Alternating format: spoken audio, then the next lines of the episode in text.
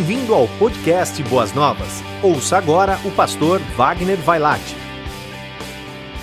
E hoje vamos falar de como Deus ordenou, como Deus organizou a família. E eu gostaria que nós pudéssemos voltar para o texto de Efésios, capítulo 5, os versículos de 22 até 33, e depois deixe a sua Bíblia aberta porque vamos falar a respeito de filhos através de pais e aí adentramos ao capítulo 6, Assim Deus ordenou a família. É interessante percebermos, querida igreja, queridos irmãos, de que a instituição família é ideia de Deus, foi plano de Deus. Deus começou algo novo sobre a face da terra, unindo Adão e Eva, permitindo que eles pudessem ser fecundos, abençoar a terra e se multiplicar sobre a face da terra.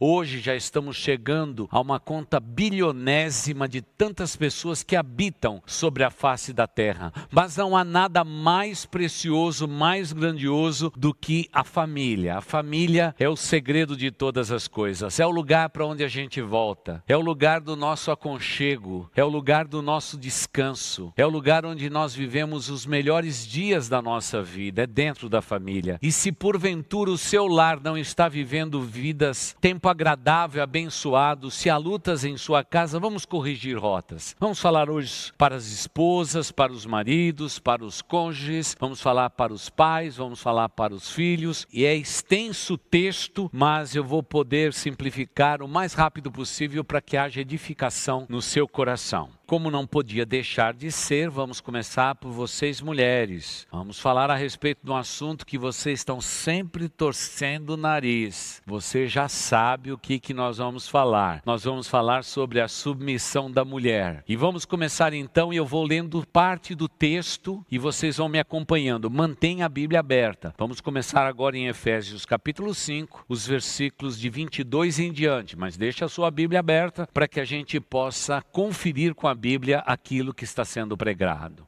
Então, em primeiro lugar, meninas, sim, vocês meninas, atenção mulheres, assim Deus ordenou a família. Então, marque aí o primeiro ponto. Em primeiro lugar, atenção, mulheres. Assim Deus ordenou a família. Mulheres, sujeitem-se a seus maridos como ao Senhor, pois o marido é o cabeça da mulher, como também Cristo é o cabeça da igreja, que é o, seu corpo, do qual ele é o Salvador.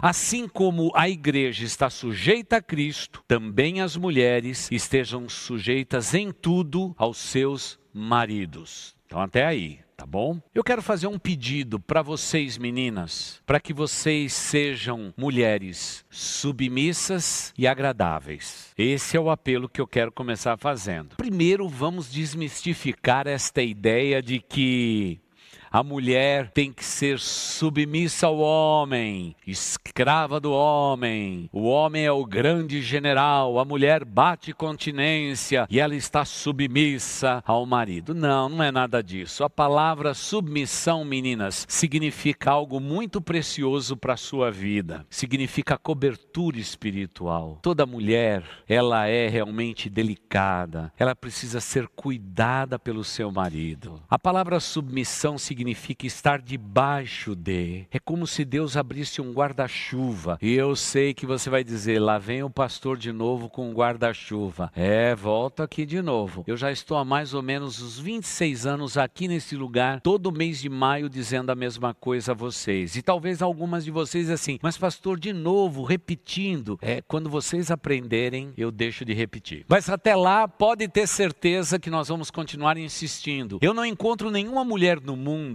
que tenha problema de ser submissa ao seu marido, desde que ele possa ser. E daqui a pouquinho, um pouco mais à frente, já vamos dar uma olhada para esse marmanjo que vive do seu lado aí. Ele precisa ser realmente um líder espiritual, alguém amoroso. Eu não tenho nenhum problema de ver uma mulher ser submissa a um homem que é realmente um líder espiritual e amoroso. Mas a mulher, ela honra o marido com a sua submissão. E o princípio é muito simples de entender. O homem foi criado colocado em primeiro lugar e depois vem a mulher. É uma questão de ordenar. E vocês são muito espertos. O pastor tem ensinado ao longo dos anos que vocês conseguem ao mesmo tempo, é, de uma maneira que a gente não sabe explicar, meninas, vocês usam os dois lados do cérebro simultaneamente. Quem é que pode segurar uma mulher? Não tem como. Nós homens usamos o lado do cérebro de cada vez. Tudo que a gente tem que conversar com vocês tem que ser ordenado. Você quer ver um momento difícil para a vida do seu esposo? É quando você diz assim: nós precisamos conversar a respeito do nosso relacionamento. Ele fica apavorado. E por que ele fica apavorado? É claro, é muito fácil de entender. Porque o homem, ele gosta de abrir, como dizem os estudiosos, pequenas gavetas, pegar alguns fichários. Então vamos falar sobre filho é um assunto, falar sobre sogra é outro assunto, falar a respeito de problema financeiro é outro. A mulher é o único ser na face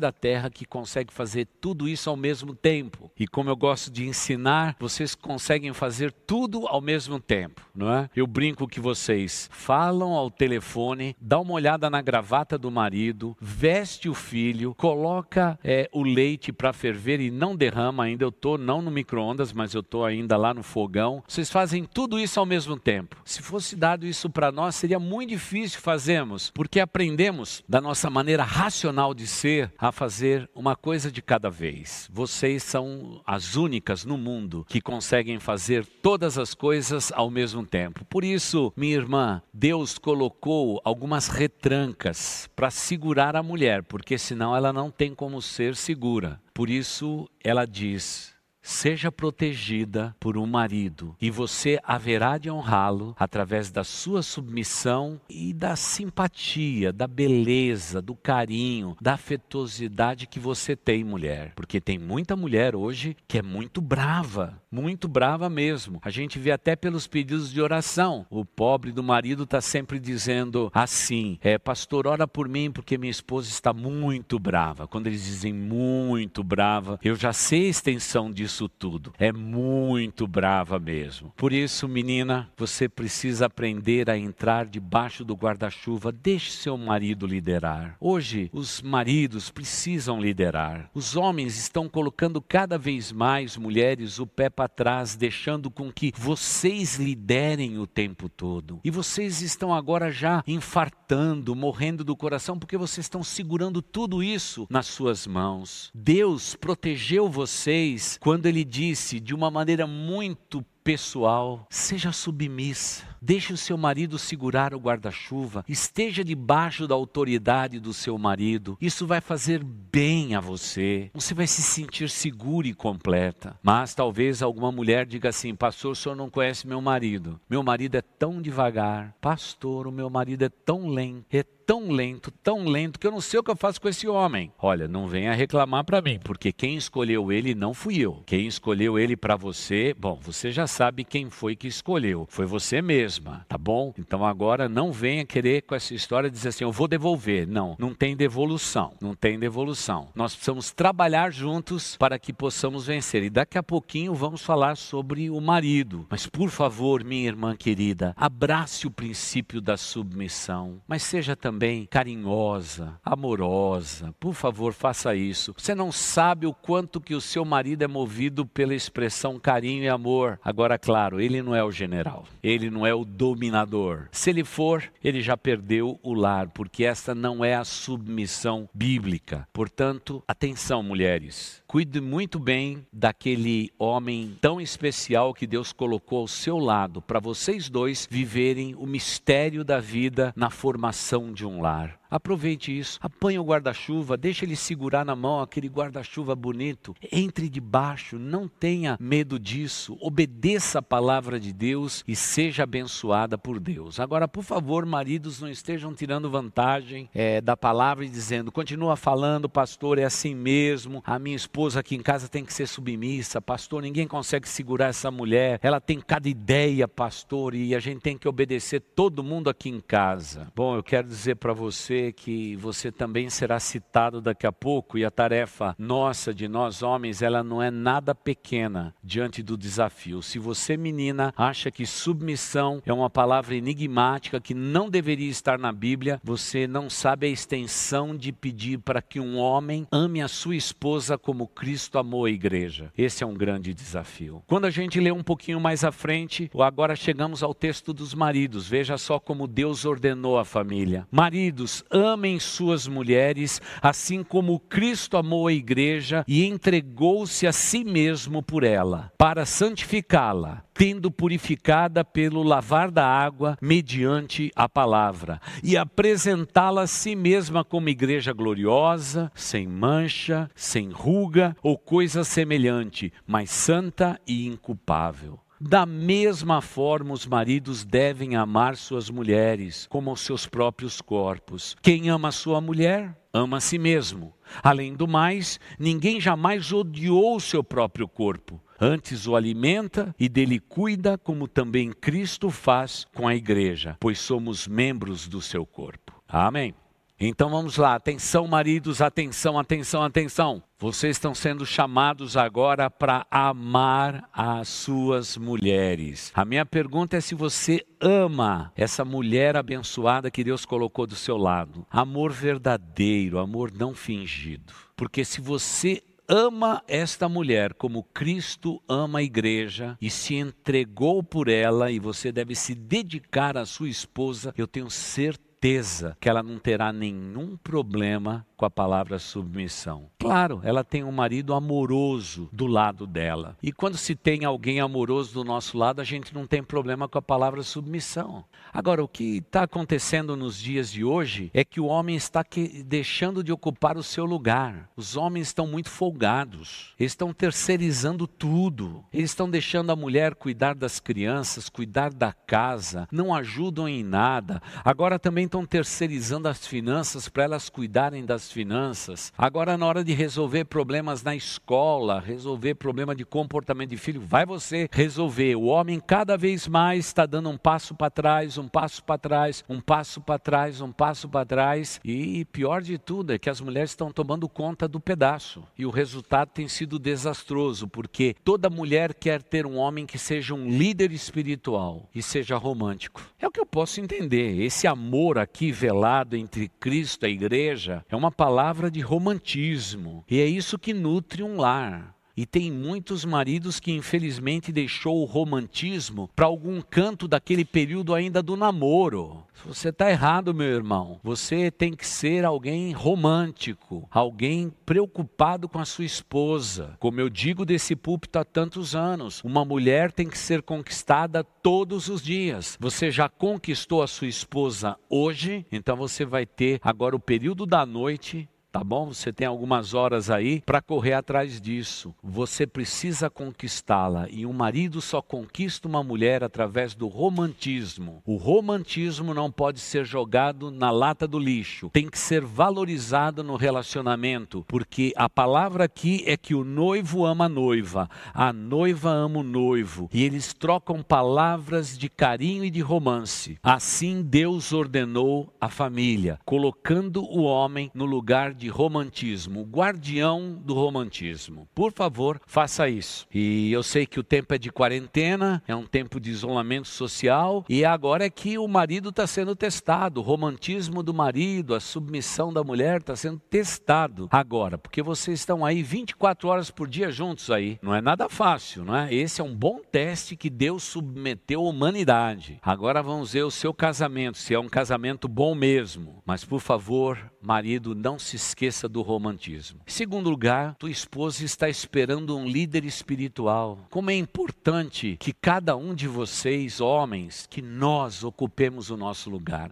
A liderança espiritual do lar cabe ao homem. Nós temos que liderar espiritualmente. E pelo que a gente pode perceber, homens, Os homens estão deixando a sua responsabilidade de lado, ser os, as pessoas que leem a Bíblia, que orem com os nossos filhos, que não deixam a lâmpada do Senhor apagar através da oração e do testemunho verdadeiro. Nós não podemos terceirizar isto. Temos que ocupar o nosso lugar, o lugar de primazia que Deus deu quando Ele ordenou a família. Ele diz: mulheres, sejam submissas, sejam amorosas. Maridos, ocupe a liderança espiritual que estou dando a vocês. Vocês foram criados em primeiro lugar, mas que seja você um sacerdote dentro do lar. Porque nos dias atuais nós estamos vendo claro e objetivamente que os homens estão simplesmente se apagando. Naturalmente, falamos nos últimos anos a respeito do empoderamento da mulher. Sabemos sim, querido irmão, que a mídia principalmente está colocando o homem numa condição subalterna. As piadas feitas nas novelas é contra a inteligência do homem. Tudo que se faz na sociedade é para dizer que o homem é atrapalhado, que ele não serve, que ele não funciona, que ele não tem, não cumpre os seus deveres e tudo isso é um erro que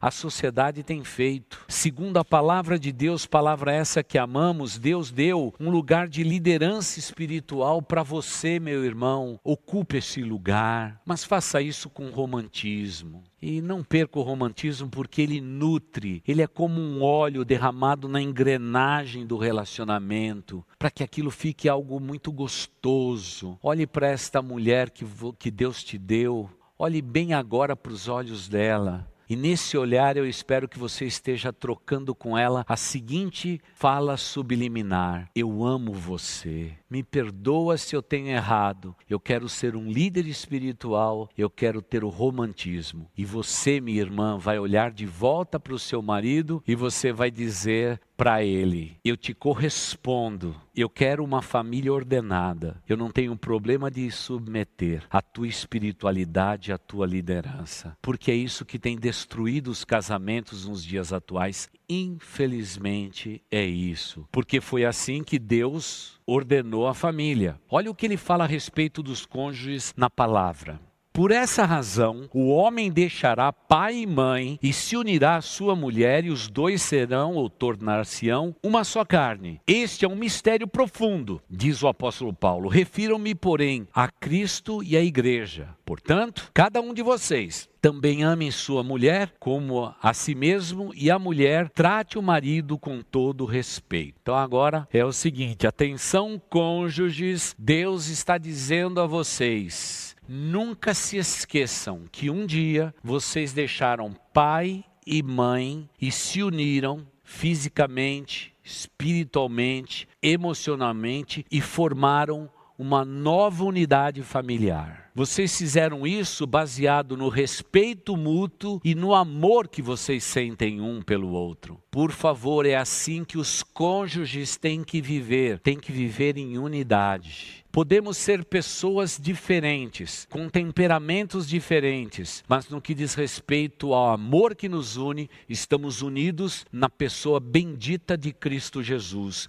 Ele tem que ser o denominador comum das nossas vidas. Por isto, Paulo diz que é um profundo mistério, como se fosse o próprio mistério de Cristo, o noivo, e a igreja, a noiva de Cristo Jesus. E aí acrescenta ainda: portanto, cada um de vocês também amem a sua mulher como a si mesmo, e a mulher trate o marido com todo respeito. Querido cônjuge, então eu vou perguntar para vocês mais uma vez. Você, marido, você ama a sua esposa? Ama mesmo com amor altruísta de se entregar por ela? Quero perguntar a você, mulher, se você respeita o seu marido ou se você anda zombando do seu marido, falando mal do seu marido na presença dos seus filhos, dos seus familiares, da sua mãe, do seu pai, dizendo que ele não faz nada certo e diminuindo o seu marido. Há deveres para os cônjuges e o dever é deixar. Por favor,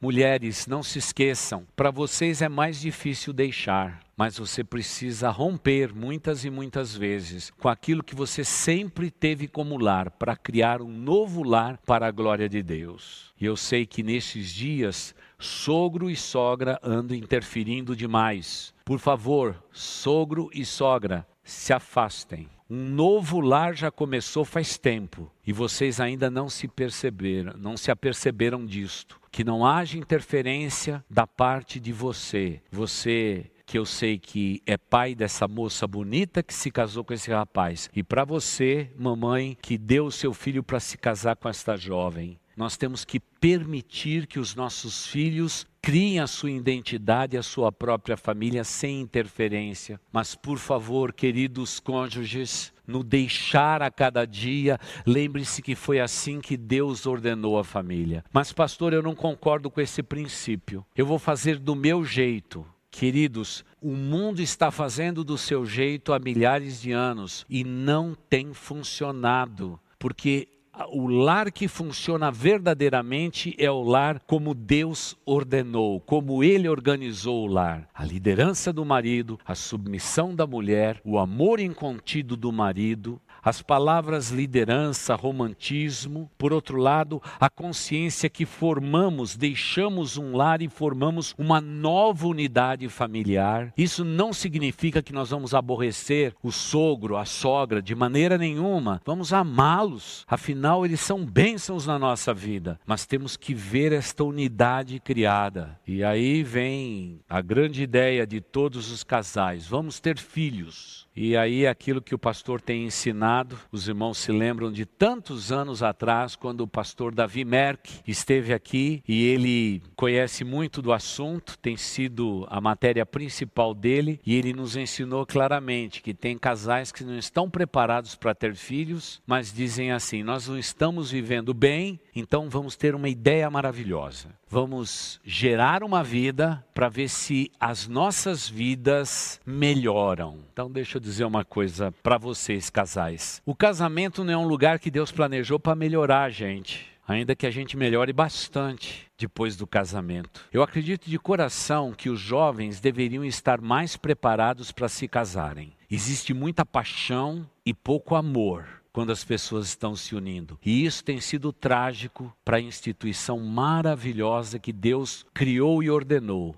a família, infelizmente. Porque o que tem acontecido nos dias atuais é que existe pouco amor, as pessoas vão se casar para se preparar. E casamento não é um bom lugar para a gente juntar histórias, porque às vezes as histórias são difíceis, complexas. E quando tudo está indo mal, aí você decide criar uma nova vida para colocar no meio. E o pastor Davi Merck diz: no meio de um homem e de uma mulher, a gente vai colocando os filhos. Quanto mais filhos tivermos, mais afastados estaremos. Acredito de todo o coração que para se ter um filho hoje, criá-lo segundo a palavra de Deus, vocês pais devem estar preparados para esse momento. Não pode simplesmente você dizer, vamos ver se um filho melhora a nossa relação. Nós temos que estar completamente prontos para gerar uma nova vida e estamos cuidando muito bem da vida que Deus vai nos permitir é, ter através da concepção, a, através da criação. E aquele momento é um dos momentos mais profundos profundos da humanidade, porque o Deus Criador permitiu que no ventre de uma mulher um ser pudesse ser criado para a glória de Deus. Tudo é para a glória do nosso Deus. Por esta razão, o texto bíblico vai nos ensinar a respeito disto. E quando a gente chega no capítulo é, de número 6, a gente fica assombrado com isso tudo. Porque diz lá: Filhos, obedeçam seus pais no Senhor, porque isto é justo, por isso isso é justo.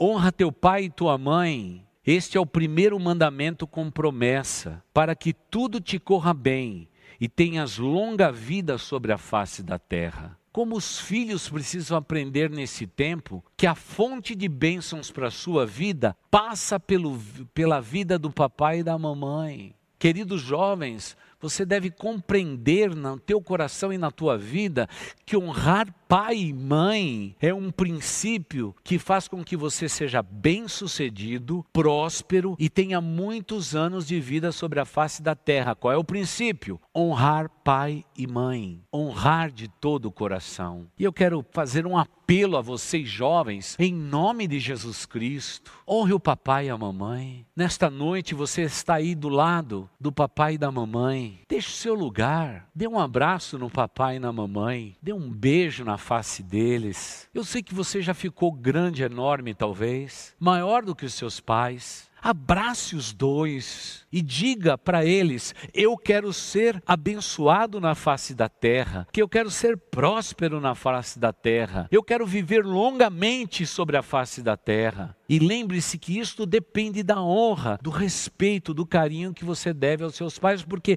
assim Deus ordenou a família. Eu sei que vocês jovens às vezes passam por momentos de crise com seus pais. Eu entendo isso. Eu já tive os meus filhos também. Houve momentos bons, momentos difíceis, tudo foi foi às vezes desafiador. Mas quantas e quantas vezes eu tinha que lembrar meus filhos, olha, honrar pai e mãe é o dever seu. E se você quer ser bem-sucedido na face da terra, pratique a honra. Por favor, vocês jovens, dá para você dar um, um abraço, um beijo no papai e na mamãe? Você não imagina o quanto que eles se tornam completamente alegres e felizes e abençoados por receber o abraço seu. Mas que não seja um abraço porque o pastor está dizendo ou sugerindo, mas que seja algo verdadeiro do teu coração e da tua alma. Por favor, faça isso. Aprenda a honrar o seu pai e a sua mãe. Pastor, o senhor não conhece papai e mamãe. Então vamos lá, agora não é atenção só a filhos. Atenção, pais, atenção, pais. Assim Deus ordenou a família. Olha o que diz o texto bíblico. Pais, não irrite seus filhos, antes criam-nos segundo a instrução e o conselho do Senhor. É o que diz Efésios 6:4. Ah, queridos irmãos, a família é um grande desafio e sempre será. Quando Deus criou a família, ele sempre soube o que ele estava criando. Uma unidade poderosa e maravilhosa, de uma maneira que a gente não sabe explicar. Quando a família funciona bem, ela é sem dúvida nenhuma a maior bênção que existe sobre a face da terra. Mas quando a família não funciona bem, nós temos que voltar às Escrituras Sagradas e reordenar aquilo que não está ordenado. Vocês se lembram como tudo começou? A Bíblia diz que a terra era sem forma e vazia. E Deus deu ordem ao caos. O nosso Deus continua o mesmo. Talvez você diga, pastor, o meu lar está confuso. O meu lar está tremendamente um caos exagerado. Eu conheço alguém que pode dar ordem ao caos. Ele continua o mesmo, desde a fundação do mundo. Esse é o nosso Deus. Aquele que teve o ideal de criar a família assim ordenou. Então, por favor, vamos ficar com, com o chamamento da palavra de Deus. Atenção, mulheres, atenção, maridos, atenção, cônjuges, atenção, filhos, atenção, pais. Preste atenção. É assim que Deus ordena a família e a família cristã. Como dissemos hoje cedo, queridos irmãos, querida igreja, quando Deus criou a família, Ele sempre soube o que Ele estava fazendo. A família é um plano de Deus, e todas as vezes que Deus tem que começar algo grande, Ele sempre levanta uma família para começar a história. Foi assim lá no paraíso. Foi assim também com Abraão, pai de uma grande nação. Foi assim que aconteceu com as doze tribos de Israel. Foi dessa maneira com que Deus também um dia moveu uma estrela nos céus e colocou amor no coração de Maria e de José. E não nos enganemos, foi através desse Cristo maravilhoso que nós recebemos a salvação. E agora, nesse tempo, Deus escolhe a minha família e a sua família para abençoar o mundo inteiro. Mas para que possamos abençoar o mundo inteiro, não nos enganemos. A nossa família precisa estar ordenada, colocado debaixo da ordem como Deus estabeleceu. E aí sim, seremos completamente felizes. Lá no passado, quando a bênção araônica foi ministrada, havia o desejo de Deus de abençoar todas as nações da terra, rogando que Deus derrame sobre todos os lares, ordenados como foram por Deus, a bênção do Senhor. Que entre a bênção de Arão e a bênção dos apóstolos, a sua família se encaixe perfeitamente, porque Deus assim ordenou as nossas famílias.